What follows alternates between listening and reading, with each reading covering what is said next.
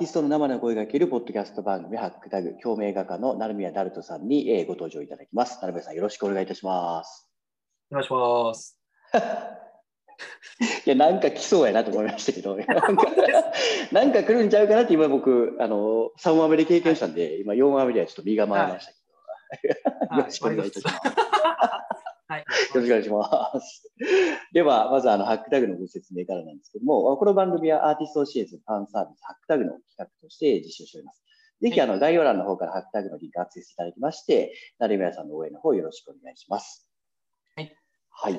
で、えっと、第3話でね、あの、いよいよ菅田将暉さんのアートの企画についての、あの、うんまあ、どういうふうなインスピレーションで書かれたのかとか、そのあたりちょっとお伺いをしていったんでど、はい。ちょっとそのアートっていうところとはちょっと離れちゃうかもしれないんですけど、うん。まあ、もう一個ちょっと気になる話題でいくと、はい。まあ、あの、SNS は多分、多分というかもう相当盛り上がってたなっていう感じはするんですけうん。ど、リアルにこの菅田将暉さんのこの賞を受賞された後の、はい。こうファンの方とか SNS の反響っぷりみたいなところをちょっと教えてもらいたいなと思うんですけど、どどんな反応やったんですか、ああ、なんか思ったのが、うん、思ったよりなんか SNS でみんな見られてるんやなって思いまし逆に逆にですか、た。はい。なんかほら、あの、いいいいね率って、なんかその、うんうんうんやっぱり、いいねとかリツイートしないと、実際、うんどんだけ見たかって分かんないじゃないですか。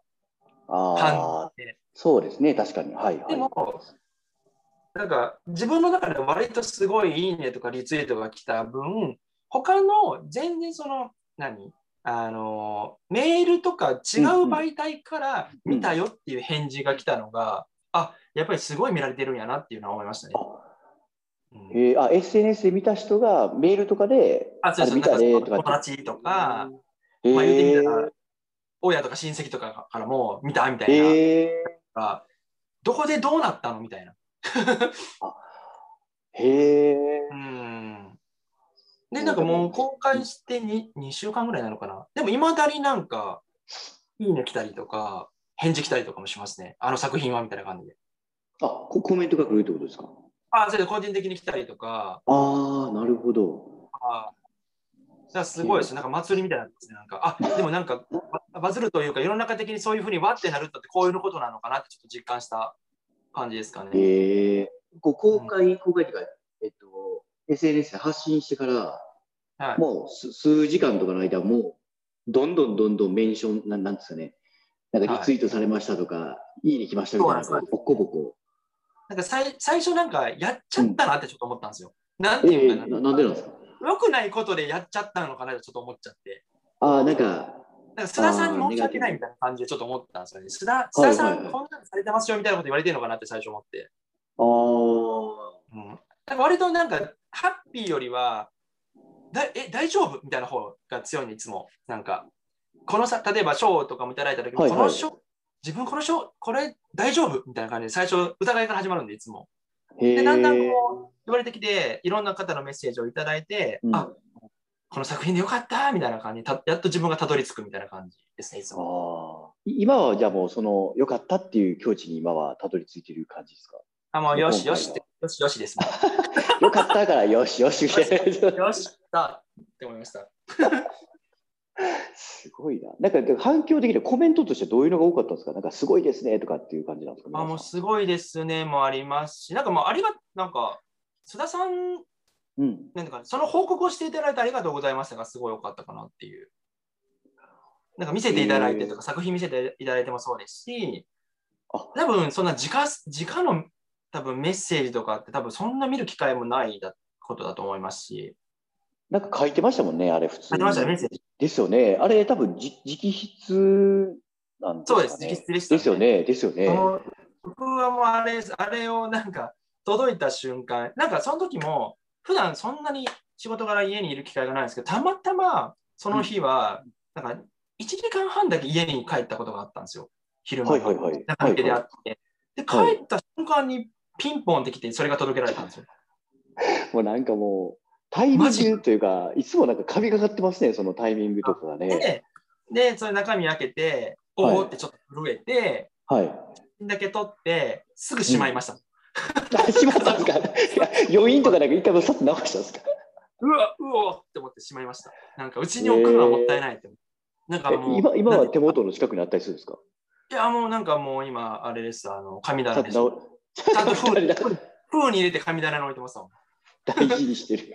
その、さっき、あの、一発、えっと、なんだっけ、1話目ですかね。そう1番目で言った、はいその、ひまわりの絵と3っていう作品と、今、うん須田さんが並んでます。同列に入ってきたんです。並んでます。はい。やばいですね、もう。でもあれですよ、あの、ひあの何？あのお天道様とかに火に焼けないように、ちゃんともう封筒に、置くと送られてきた封筒に戻して、ちゃんともう保管してます。へ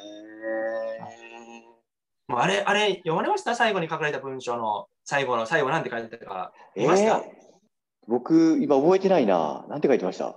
あの作品をもっと近くで生で見たいって書いてるんですよ。あ、あ、書いてた、書いてた、書いてた。生でこれもう見てくれる権限を得たと思いました。いや、もう、でも向こうが言うてんねんから、店に行かなあかんみたいな感じですよね。生でみんな見せなあかんやつやと思って。確かに書いてましたね。生で見たいですって。これもう、だから誘われてんじゃないですか、もう、成宮さんも。あでも多分読んでますね、これは。はい や、めっちゃい。同じ関西同じ関西の人読んでますね、みたいな。間。はい。一回ちょっとなんかあの、ダイレクトメッセージ読んでますって一回聞いて あとはなんかあれですね、なんかその、あのもう一個なんかその、須田さんの作品に応募しようと思ったきっかけがもう一つあって、あ、はいはいはい。はいはい。なんか、もともと自分が須田さんに見てもらいたいって思った出来事があったんですね。その、ははいい、はいはい。その作品以外のやつで。あの、はいはい。今なんかその、明石家さんまさんが、はい。なんか画画商か画廊かなんかで、なんか絵をなんか売ってるやつ番組あるじゃないですか。まああるんですよ、今。はいはいはい。なんかアパ所長とか、すごいす、すごい有名な社長さんに、なんかさんまさんがなんかその展示会かなんかやって、全然、はいはいさんまさんが選んだ画家さんはいはいはと絵の展示をして、で、発掘していくっていう番組やってるんです。ええ、えー、そうなんそれのゲストに毎回須田さん出てるんですよ。え、そうなんですか？まはい毎でその回出てるん企画で。はい、で、半年に1回ぐらい、さんまさんがそのきあの企画番組やってて、うんで、さんまさんが絶対見るんですよ、その応募した作品を。なるほど。で、それで仮に選ばれたときに、あ、画面に須田さんがいるなって思ったときに、例えば須田さんのやつ、それを、まあ、賞をいただくなんて思わなかったですけど、うん。これがあったから、さんまさんどこで仮に通った場合に、須田さんが画面で見たとき、その愛を見たときの驚きを見たいなちょっと思ったんですよ。ああ、あの時の作品だって言われたいっていう。なんか繋がってきそうですね。はい。だから同じタイミングでもう、なんかさんまさんのところ募集しました。へえ。はい。これ来るんじゃないかなとちょっと思って。あ、それまた、あの、発表とかっていうのまだ、もうちょっと先だからどういうふうに連絡来るかわかんないですけど、なんか番組でセルフに見てて、なんか展示会みたいなのやってるんで、へえ、なんかそれも、なんかね、もう本当わからないですけど、はい。楽しみですよね。これも縁がつながってってる感じしますね。なんかその成宮さんの行動って。へえ、すげえ。だからだから全然よくわからない、なんか着信の携帯で来る番号とか、これは取っていいのか、嫌がらせなんか、本当にその、さんまさんの番組の来た来てるのかがよくわかんないですよね。文章で来てこないと不安になるんでいや。もう、それはもう全部取りましょう。もう取りましょう、全部一回。そうですね。あ、そうか。電話、あ、そうか、電話で来る可能性もそれはありますもんね。そのそう、なんですよね。で問い合わせとかね。はい。な前るほもなんかかど。かってきて出たら、なんかアプリの開発の試しにゲームやってもらえませんかのなんか電話いやいや、とそれ、なんでそんなんかかってくるんですか、直接。かわかんないです。そんな電話受けたことないですけどね。そんな電話あるんですなんか調査依頼来たりとかしましたけどね。マジですか？なんか、引きがあるんですかね？もしかしたら。あれ引きは、引きは強いと思ってます、なんか僕。へえ。なんか他にもそういう引き強い事例あるんですか？えー、なんすかね、なんか、たまたまたま行った旅行でくじ引きがあって当たるなと思って引いたら一等やったりとか。もうなんかすごいな。僕、口引きが当たった記憶全くないんですけどこっち行ったら、こっち行ったら危ないなっていうところには行かないっていうのもありますね。あ、でもそういうのな、なんかその感覚的に、あ、違うなとか、なんかこう危ないなとかっていう、そう感じるんはい。き危機危機回避みたいなのもありますね。ええあのなんか人人とか特に多いですね。この人すごい今多分僕にパはいワーをはいもらおうとしてるなって人はすごい。はいはい。あ、これ吸い取りに来とんなとかは、い逆に言うとこう、この人といたら、もっといいんじゃないかとかっていうのも逆に感じたりもする。それはすごい感じますね。うん、なんかあと求められてるなっていうのは。はいはいはい。すげえな。だからあんまり普段本当に基本何もしたくない人間なので、普段。普段何もしないんですか多分3日間ぐらいずっと寝れ寝れ寝ろって言われたら多分寝れる人間なんで。ほんまですか？なんかめっちゃ動いてるイメージありますけどね。いやいや、もう全然全然もうなんか。スイッチがこうかなり切り分かる。切り分ける。そうですね。オフにしたらもうずっとめんどくさい、めんどくさい、めんどくさいって言ってますもん。ええー、何もしないでいるけど、マジで何もしない感じですか？もう、そうすることできる感じですか？そうですね。だからもう、いざ例えば作品の時期とか古典とかになったら、もうスイッチ入るみたいな感じですね。へえ。じゃないと多分吸収しないと多分持たないっていうか、枯渇していくんで、どんどん。へえ。はい。だから作品作る、作らない時で体体重多分5キロぐらい前後するんで。マジですか？はい。もうアスリートみたいですね。すごいな。あ食べるのも変わりますね、やっぱりに。お肉食べる時期と食べない時期とか、すごい差が激しいですね。その作品作る時とかは、なんかこう、食事気にされてるやつとかあるんですか？そのもうプロテイン、プロテインですよ、今。マジですか？やっぱそれトレーニングしてるじゃないですか？それも、それもトレーニングですよ、それ。いや体力使いますよ、えってやっぱり。すごい力そうなんですか。はい。どんどんどんどん抜け落ちていくんで、だからすごいメンタルが弱くなるんですよ、そこで。バランスが崩れるんですよ。えー、あ、食べて、こう、はい、まあ、入れてって、それを吐き出して書いてるってイメージなんですかね。そうですね。だからなんか大きな、なんか、大きな作品書くほど自分のなんかエネルギー、電磁波みたいなのがすごい乱れるんですよね。だからそこあんま良くないこといっぱい起きるんですよね。あ、へえ、そうなんですね。だその時はもうかあの、あんまり外出ないとか、極力仕事入れないとか、そういうのしてますね。へえ。なんか、なんかあるんですよね。すごい乱れるんですよね、なんか周りが。うん。なるほど。だから、だからちゃんと自分の中のパワースポットに行って吸収してみたいな、なんかそういう変な話、それは変な話ですけど、いきますね。あとは、この人と一緒に喋ったらパワーもらえる人と喋ったりしますね。あそういうふうに、まあ、自分にとってのその陰の気とか陽の気みたいなことの、まあ、別にどっちが良し悪しとかじゃなくて、今この人と話した方がいいなとかあるんですうん、すごい言葉悪いですけど、めちゃくちゃアホな人と自分回復できるんで、もう悪魔にしてる人の方が、なんか、そんなん考えたらバカじゃないのお前みたいな感じで言われる人の方が僕はすごい成り立てるんで。なるほど。はい。なるほど。もう露骨露骨に分かりやすかったですね。普通にバカな、なんか大阪のおばちゃんとかすごい波長合うんですよ、僕。へえ。何言ってんのみたいな。はははは、ゲラゲラみたいな感じの人とかすごいいいですね。へえ。それもなんかそういうパワーを吸収してってことですね。そうですね。毎日言うとしんどいですけど、たまに会うとやっぱ楽しいっていう。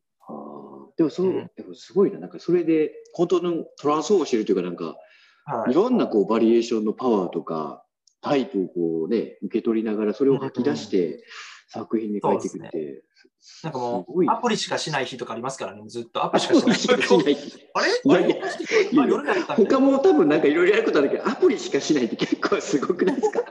ありますね。アプリしかしないですか？はい。あれ、なんでやってたんやみたいな。いや、俺アプリしかしてへんのみたいな時あるんですかいや、なんか、どんなアプリしてるか逆に気になります。これなんかご飯食べてないとかありますもん、やっぱり。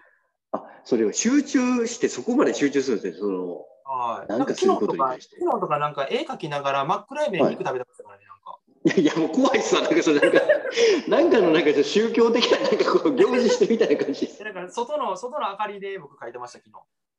あ、それでも描けるんですか？でも見えなくないですか？その映像が。僕、隠して描いたりとか、すごいゾーンに入った時とか、もう全然関係なくなりますね。だから、が外界をすごい途絶えますね。